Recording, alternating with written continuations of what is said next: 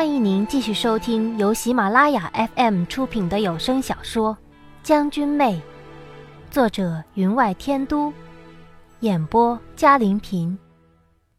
第三十九集，宁启尧当真拿了那瓷瓶，让他立在自己的手掌心上，偏了头向太子道：“太子哥哥，怎么样？”他的手鲜白如玉，手心更是带了润红。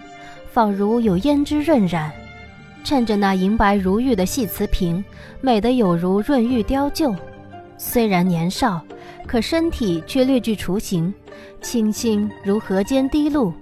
衬上那亮如明月的双眸，容颜却是更胜那江情二位。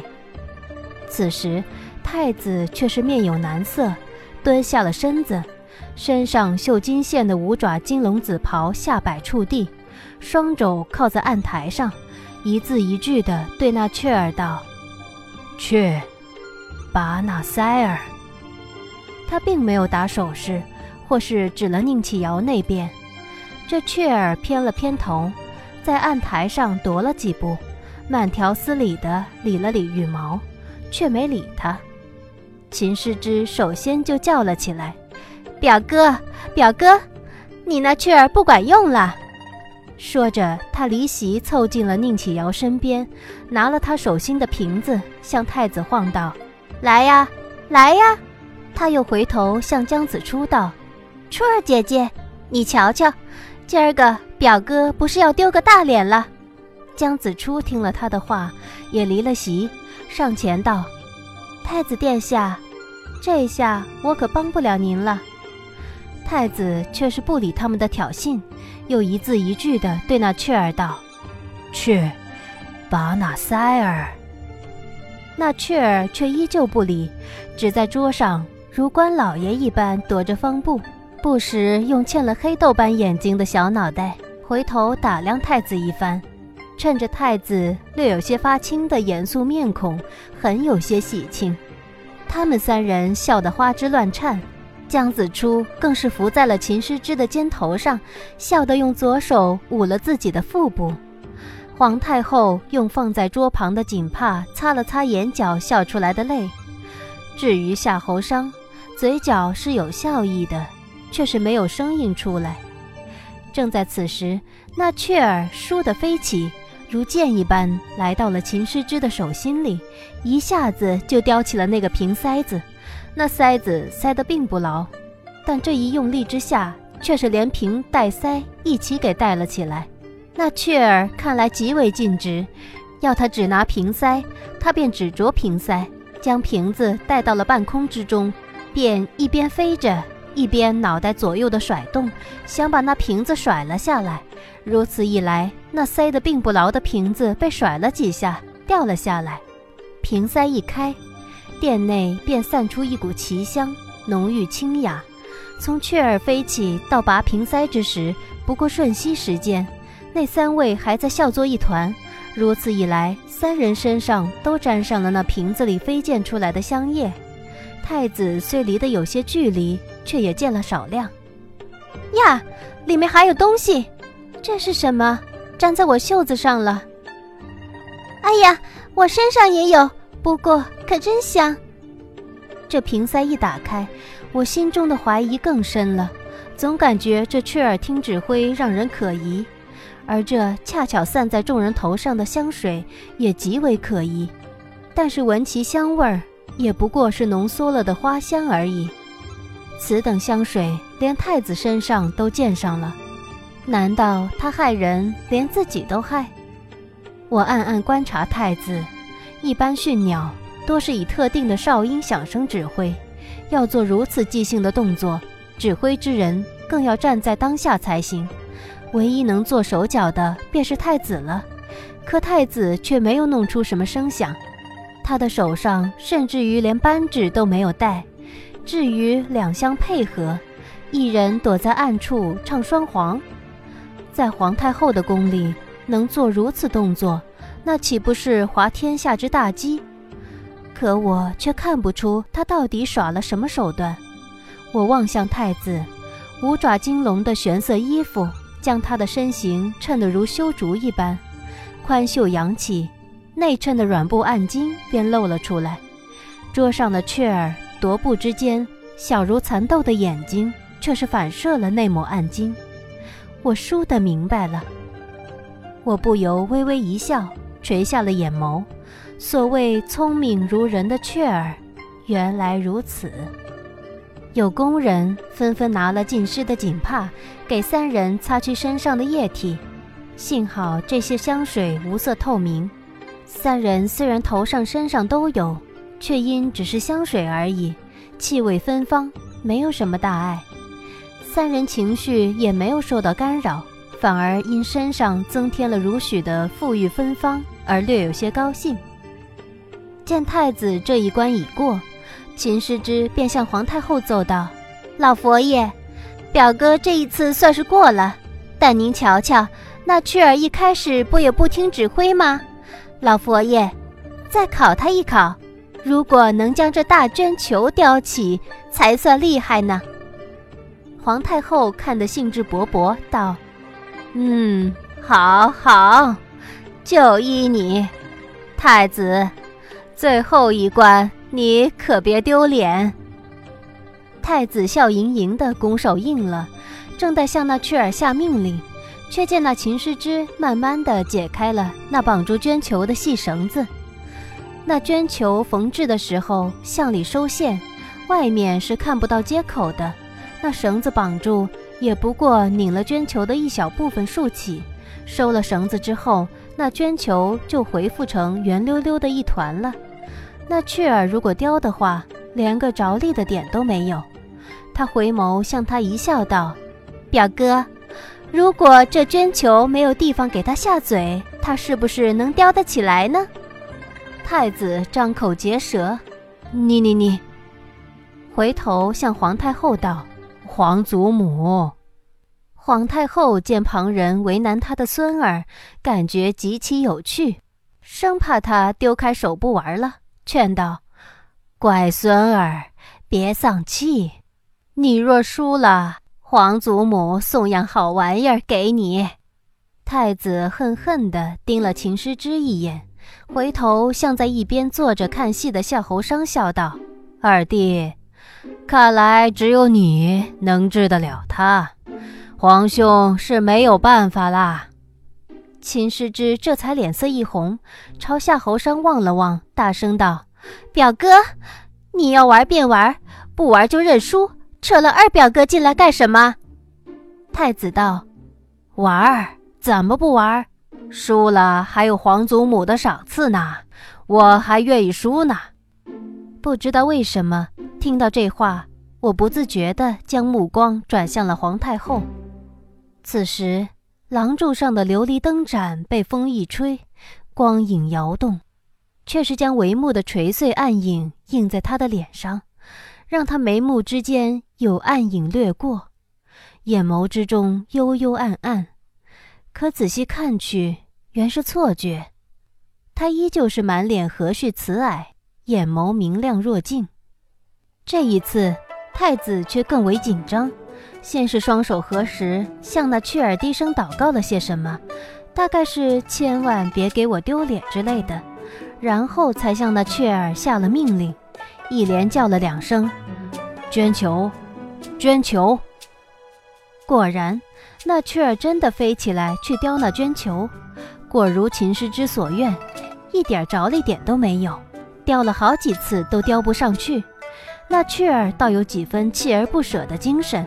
一连试了几次，到了最后一啄下去，尖嘴居然一下子将绢球穿透，当真顺势将绢球叼了起来。绢球轻而薄，体积虽大，却没有什么重量。那雀儿展翅而起，如蚂蚁单石般顶着那绢球飞起。厅内响起一片赞叹之声，皇太后高兴的哈哈大笑，太子。你这个雀儿当真聪明的紧，难得你有如此孝心。说着，他的身子往描金雕花的凤椅上靠了靠，满脸慈祥笑意。其他的人跟着凑趣儿，殿内顿时春意融融。您正在收听的是由喜马拉雅 FM 出品的《将军妹》。却在此时，一阵微风吹过，只听“呲啦”一声，那已被雀嘴啄破的绢球再也经不住那雀儿的拉扯了，裂开了一个极大的口子，里面轻薄的羽毛纷扬而下，竟飘得整个殿内有如雪花飘飘洒洒。大殿内染漆廊柱。大理石铺就的地板光亮如剑，镂空雕花的红木椅凳，象牙白的筷子，细白的青花瓷碗碟，披着锦衣玉履的极贵之人，全被这漫天而降的飞舞雪花轻拂微扫。我虽暗生疑虑，却也被这奇景吸引，伸手拈起一片羽毛，透明而轻薄，仿佛一片被暖日照着随时会融化的雪花。直至那飘雨落尽，才有人轻呼出声：“真美。”落尽琼花天不惜，风塌梅蕊玉无香。秋霜暮染的季节，居然也让哀家看见了此番奇景。皇太后伸手拈起飘落倚靠的一片雪白飞羽，赞道：“太子却是怔怔地站在堂下。”听到皇太后的话，这才惊醒，躬身行礼道：“皇祖母，这可不是皇孙的功劳，多亏两位妹妹寻来了这绢球。”皇太后点头而笑，好像对她的荣宠不惊很是赞赏。秦师之从自己衣襟上取下片片飞羽，笑道：“表哥，也多亏了你那只雀儿。”他转眼一望，却是笑出了声。老佛爷，您看看，我们这些人身上、头上全是碎碎坠琼芳了。大家回身一望，见每个人的身上皆挂了白羽，桌上的菜肴、碟碗之中，几片飞羽颤颤而立，更别提众人的头上、鬓发之间了。众人瞧清对面人的样子，忍不住笑出了声。在笑声之中，有工人上前帮忙清理身上挂着的羽毛，但羽毛薄而细小，怎么清理得干净？而三名女子钗环众多，细小的绒毛粘在头上，更是一时半会儿难以弄干净。地板上铺了一层青羽，走动之间，刚刚摘下的青羽便又沾上了衣裙。皇太后一见如此，便吩咐道。这玩意儿瞧起来虽是好看，缠在了身上却是难弄。这厅里要扫扫了才能待的。王上宫，领了他们几个去弄翠轩整理一下吧。又吩咐一名工人领了我们去凌霄轩整理衣裳。太子在景寿宫却是有专门的住处，便跟着工人下去清理。我头上钗环不多，加上站得较远，身上并没有沾到多少。工人用湿毛巾轻拭几下，略一整理，身上便干净了。夏侯商身上早已弄干净，坐在外间的椅子上，叫人送了杯清茶过来，慢慢的喝着。我任由工人将鬓边的散发收拢入髻，菱花镜内映出一双深深的眼眸，自己看了。都感觉如严霜秋末润染，雀便是雀而已，又岂能如人一般聪明？我虽已瞧出太子用衣袖内衬上特绣的五彩颜色，在不经意的挥动之间控制了那雀儿，可他不过为博皇太后一笑，如被揭穿，也不过换得皇太后几声称责而已。可我直觉事情并不止如此。花顺人，宁王殿下有请。我站起身来，跟着那传唤的宫人来到外堂，却见宁王坐在矮榻上，手边放了一个杯盏，有幽香清雅的菊花味道从那杯盏之中弥漫而出。行礼之后，他并不望我，垂了眼眸望着脚下，道：“你先回住处吧。”我吃了一惊。原本我们拜访了皇太后之后，便要去皇后、江妃娘娘那里的，她将我撇开，却是为何？莫非是察觉了什么？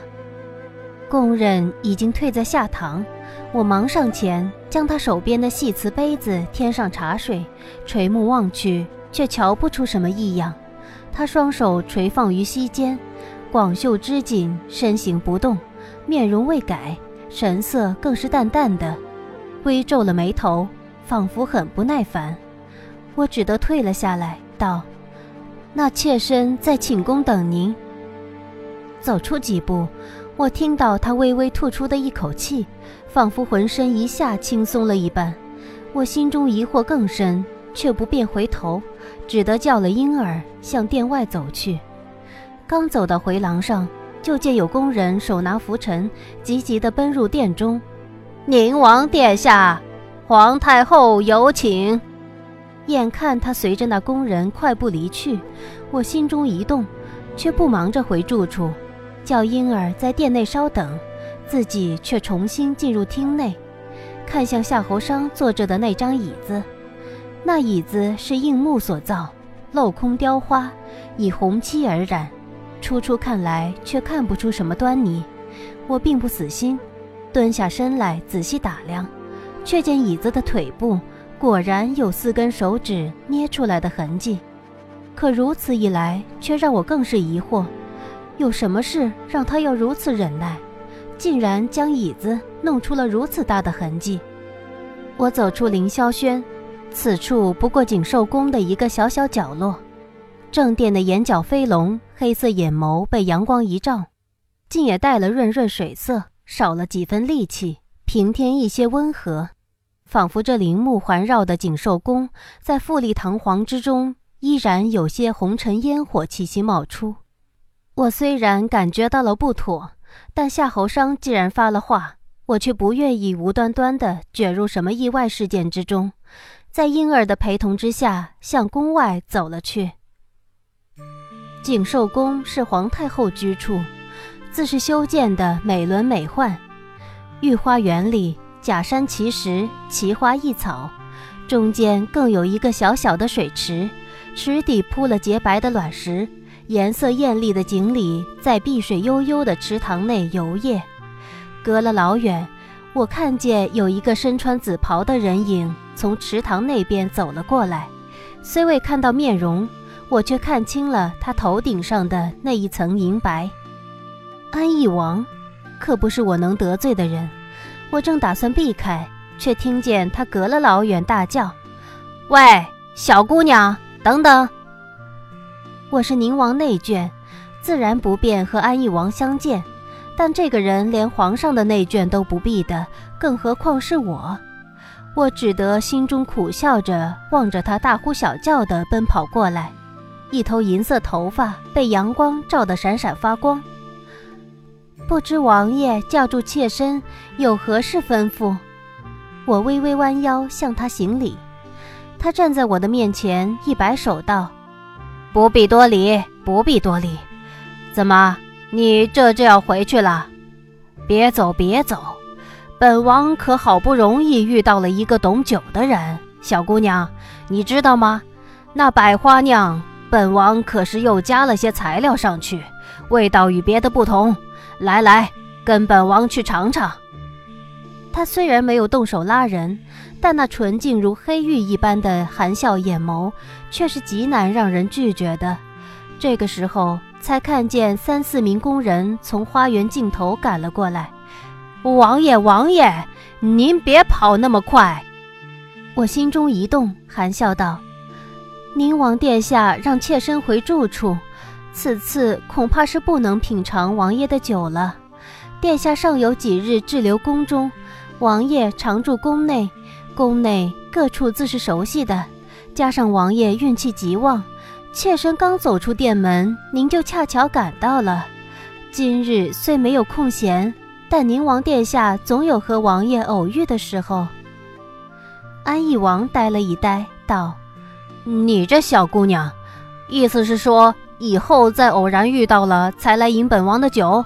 那可不成！什么偶遇不偶遇？如果不是清妃忽然到了，在母后面前献宝，本王的鼻子灵敏，隔老远就闻到了，才不会又来这里遇上你呢。”听众朋友，本集的将军妹就播讲到这里，感谢您的收听。更多精彩有声书，尽在喜马拉雅。水两望，微醺旧梦引金芒。好花好景莫负韶光。